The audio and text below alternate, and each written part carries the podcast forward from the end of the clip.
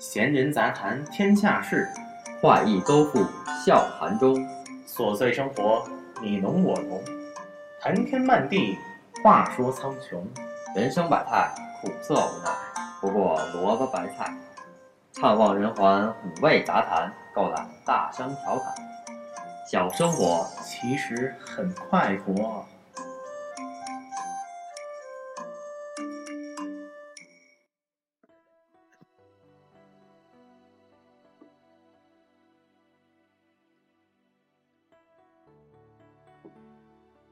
大家好，我是昂哥。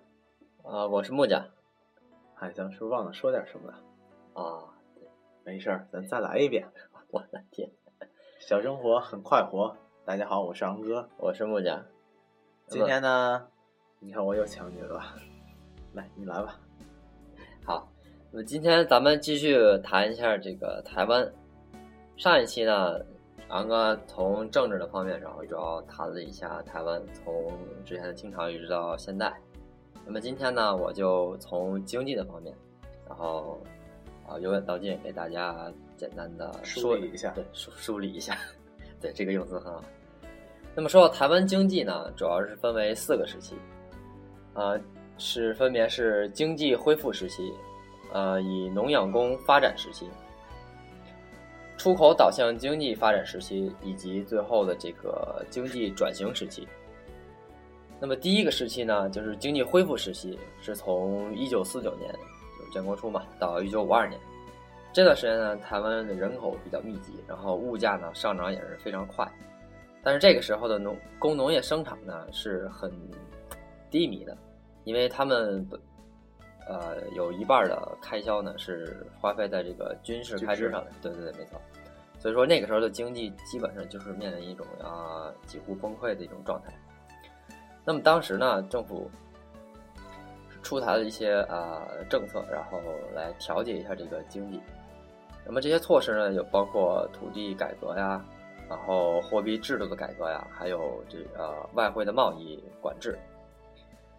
那么这样呢，就以便啊来试图挽救一下呃这个台湾的这种。低迷的这种经济状态，然后，呃，第二个时期呢，就到了以农养工发展的时期，也就是一九五二到一九六零年。这段时间，由于之前这一大助力就是美国，对美国对台湾实行了那个很，因为在因为在一九五零年的时候，我们知道韩韩战爆发，也就是朝鲜战争爆发，那个时候呢，美国为了所谓防堵共产势共产势力的扩张。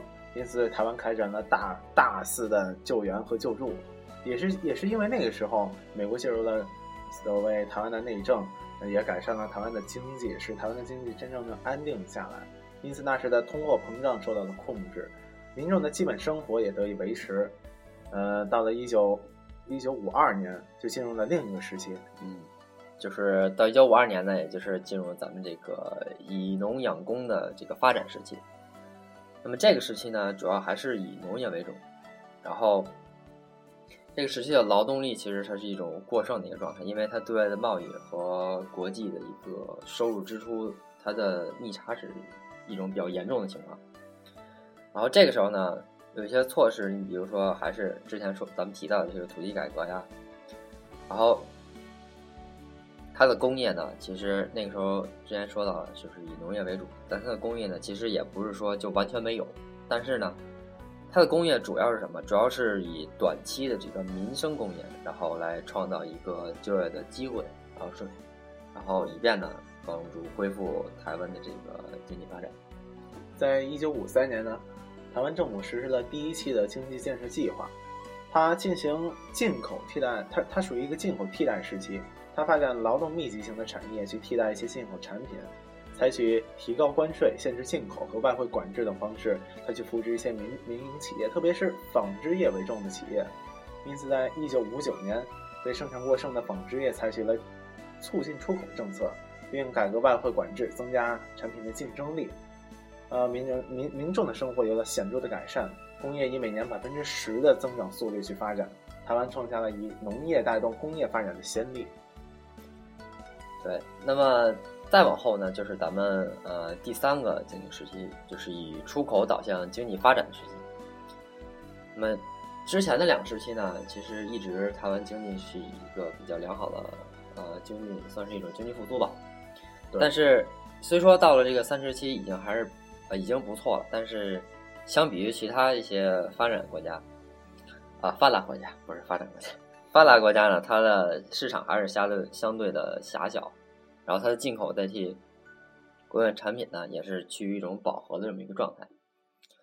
所以说，它的经经济想要继续去往上再走一步，是怎么说呢？后劲乏力是比较不容易的。是的，对，但是，呃，当然了，当时政府也确实是针对这个出台了一些呃，算是政策及改革吧，就是什么呢？利用他们低廉的劳动力，因为当时确实，你台湾的劳动力相比于其他地区还是很占优势的。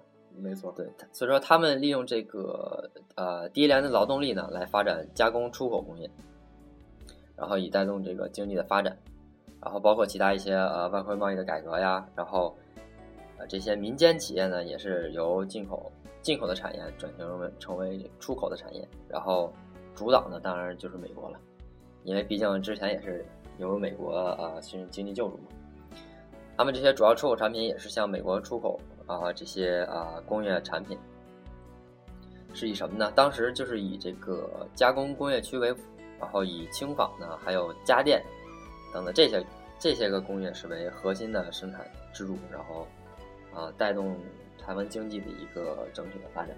一九六三年至一九九六年，平均经济增长率超过百分之九。六三年，台湾对对外贸易首次出超，开始有了外汇积累。台湾逐渐由农业社会转为工业社会，这电器、纺织、塑胶等工业快速成长。那么这个时期，我们把它定义为出口导向型时期。那么这前三个时期呢，咱们也就算是一个啊简单的梳理一下，也是介绍一下。对，因为它主要是从四九一直到呃八六年嘛，一个啊由人这种即将面临崩溃呢，一直到最后是一种比较繁荣的这种状态。没错。然后到了最后一个时期呢，也是比较重要的一个时期，就是啊、呃、经济转型时期，是我们着重要介绍的一个时期。没错。然后这个最后一个时期啊，其实也是从呃一九八六年到现在，一直是属于这种呃经济转型，因为它一直怎么说呢，一直想转，但是至今呢，它也是没转好。就咱们好像俗话说没转利索。对。因为这个时期，咱们其实细分的也可以分为呃，算是三段吧。从呃，一个是一九呃八六到一呃，大概是一九九零年，嗯、然后从九零到九九呢，又是一个时期。然后从啊两千年一直到零八年，对，差不多，对对，零八年，这又是一个时期，对，这又是一个时期。那么咱们先说之前的这个八六到九零，也就是亚洲四小龙时期。对对，因为那个时候你的呃台湾的这个出口也是非常发达的，然后呃一度就是居于亚洲四小龙之首嘛，没错，还是很不错的。但是这过程中呢，出了一些怎么说呢，一些事故吧，啊，比如说有些什么啊一一个怎么说？经济经济，它的经济出现了一个比较严重的一种动荡，因为你如果是以一个呃出口业为呃主要的主要经济这么一个支柱，那么如果你的外汇市场出现了一些波动的话，对你本国的呃经济影响是很大。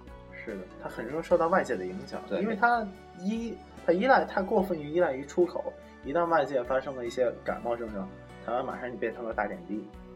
没错，没错。然后到了就是从呃一九九零呃九九九九年呢，这个时候其实它的这个经济说说是啊、呃、也是一种比较好的状态，但其实呢啊、呃、不是这样。怎怎么说呢？它的经济你从表面上看来说还是很不错的，因为它的平均个人所得是年年增高的。嗯，但是这就有一个什么问题？它的个人所得年年增高，那就导致一个什么？导致导致一个啊通货膨胀。然后你劳动力，包括你的一些个用人成本就马上开始对，就会。慢慢慢慢会增高起来。没错，那么你这个这个成本一旦增高，那那些呃中小型的企业，尤其是一些呃外企进行过来投资的一些企业呀，它纷纷呢就开始撤资或者是产品外移，对没错它只能去降低成本。对，没错，因为你你这边成本高了，有别的地方成本还低。你比如说呃泰国呀，对，印尼呀、马来西亚，没错那，时候不是外移的主要的三个主导地方对，地区嘛。没错，没错。那么你这样一一撤资的话，那你对台湾的这个经济影响那就大了，因为首先蹦上来的就是失业率，对，没错，就是失业率就是从这些个时期确实一直一直往上升，从大概百分之呃二点儿呃多吧，一直到百分之五点一二，就就这么一个呃年年增高的一个失业率，真是导致一啊、导致台湾经济不稳定的一个啊、也是一个直接因素吧。而且在九七年亚洲金融风暴后，台湾的经济逐步放缓，台湾经济受到严重的冲击。原来财财政赤，它它呃它是财政盈余，突然转为了财政赤字。两千年后就发生美国互联网泡沫危机，部分台商他开始转往东南亚一些国家开始投资发展，这进一步的造成了台湾的失业率的上升。没错，然后再往后呢是啊九零到啊不对，是零零到2000到两千到零08对对。那么这个时期呢，就是咱们说的民进党了。没错对，陈这个时期，对，没错，这个时期民进党上来，呃，在这个时期，台湾的经济可以说是真的是进一步的恶化。体现在哪儿呢？体现在民进党上来执政的时候，他对啊、呃大陆呢有实行了一种所谓咱们说闭关锁国吧，就是一些政策，嗯因为他对呃两岸的这个经济贸易的一些个条例啊，还有一些规定做出一些修改。他就比如说，你比如说禁止一些大陆的大陆的一些企业来到台湾进行投资，还有禁止一些银行呀过来，对，就你就他禁止了很多这种啊、联系两岸这种经济贸易的活动。当时呢，他可能觉得这样这样做是有利于当时的台湾的，但是实际上你看一直到现在，这些个弊端啊，就慢慢都体现出来了。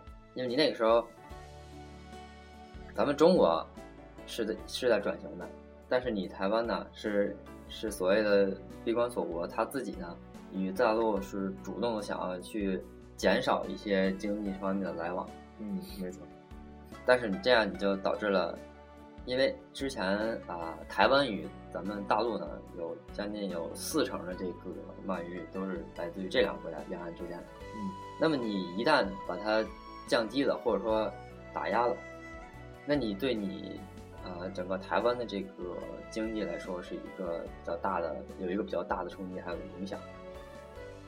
那么咱们说到零零到呃零八，然后从零九呢啊、一直到呃现在吧，零九一直至今，也就是马英九执政的时期，国民，党这这就变成了马英九时期了。对，那么这个时期呢，咱们提有什么值得一提的呢？就是一个阿克法的一个呃阿克法的一个协议，就是两岸呃经济合作框架协议的一个框架的一个协议。对，那个阿克法呢，全称是呃 Economic Cooperation Framework Agreement。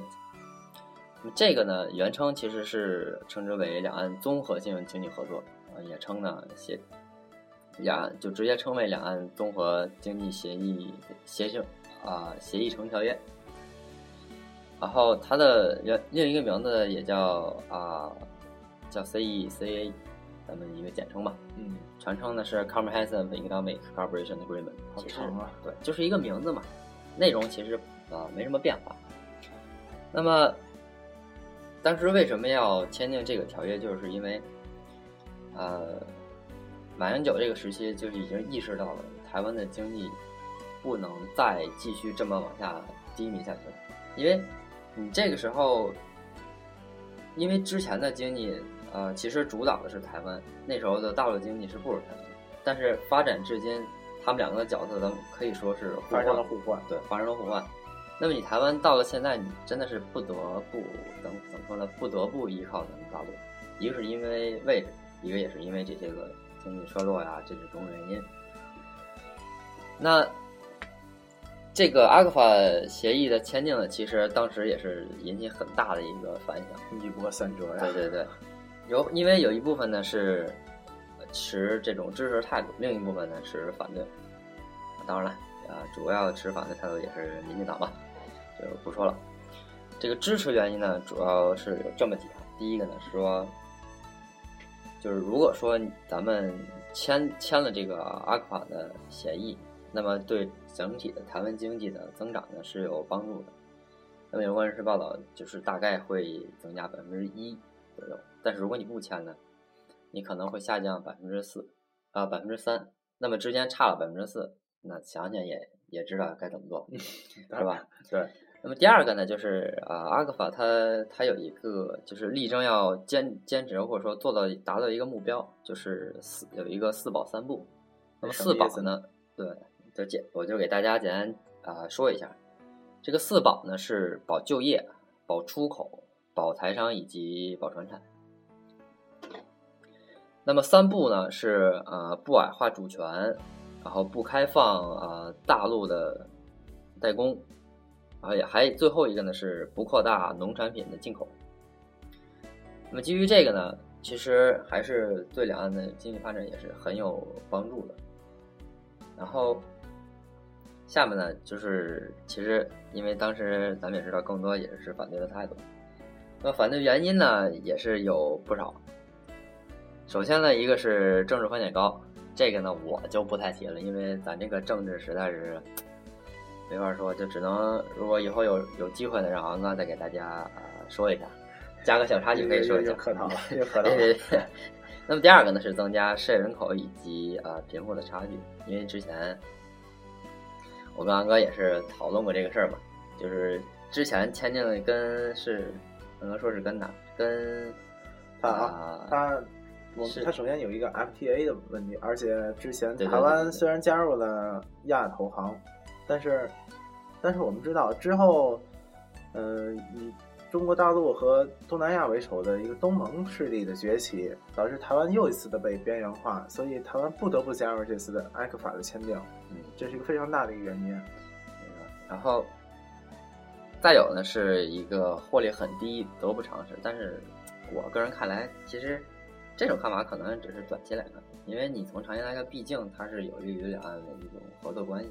你短期，你任何一个签订的一种协。条约呀，或者说一种转型，或者说一种变动，你短短期来看肯定是有很大的波动。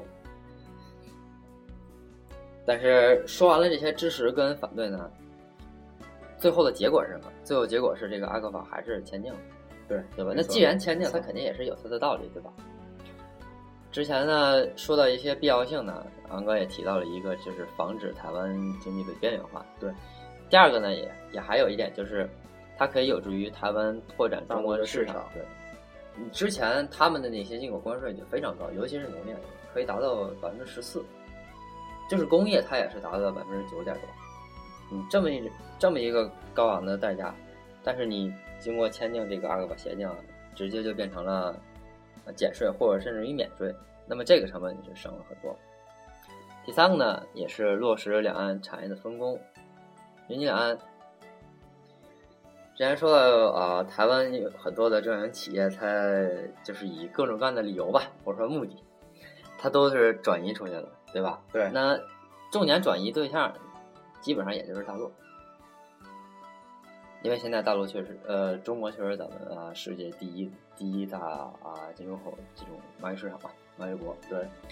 所以说，大陆真的是台湾这些企业要。啊，转移的一应该是，我觉得是一个首选，没错。呃，就是包括一些怎么说呢？一个小小有趣的小新闻嘛，就是说原来民进党他一般都是对这个事情比较不屑的，但是呢，这个利由于这个丰厚的利润呢，原来对这个不屑与大陆啊交往的这个民进党一个一个一个市长。他也真是不得不向啊这个现实低头吧。这一也看这个也是通过大陆去高进行投资市。市长陈菊，或者是台南市市长赖清德，这样这两位一猜就是。啊，也可以。那么，所以说由这些方面，咱们就来看，你说台湾跟大陆就是这个现象，就是什么现象呢？啊，政冷经热这么一个现象。咱们如果说台湾，你比如说他们经常要独立啊之类的，当然了，到六月份，啊，跟我说六月份怎么样？五月二号，啊五月二十二号，民进党他又得回来了，是吧新？任总统蔡英文交换执政。对，咱们有什么个预期呢？未来经济怎么样？我是水平也不够，做不出太多的判断。但是至少是什么呢？这个台湾跟大陆呢，经济往来，然后这种占比，我们觉得应该不会再高了。没但具体是保持呢，还是给它又往下压回去了？那咱就不得知了，那就看他们了，就看他们是怎么考虑的。相较于民进党之前政策，我们能判断的也就是这些了。对。那么所以说，从从这个经济方面来看呢，既然这两国有这么紧密，或者包括一个两岸两两岸两岸两岸两岸口误啊口误，两岸有这么紧密的一个呃经济交易，加上一个呃磁激效应吧，使得他们我认为从经济方面，基本上短期内是不可能分开的。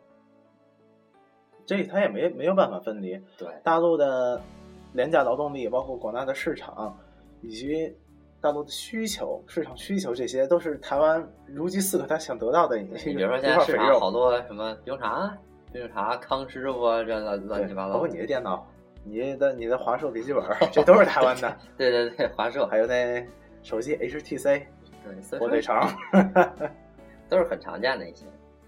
所以说这些年呢，台湾的股市是一个下跌，房地产呢是一个也是下跌趋势，但是房价确实也是往上在涨，包括呃失业率的下降啊，啊失业率的上升啊，消费的下降啊，然后一些外企投资转移啊，然后本地本地的这些啊、民间企业也是纷纷投资大陆，你包括服务业、电信产业市场也是比较狭小，然后劳动力呃劳动力就是无力带动这个经济的上涨。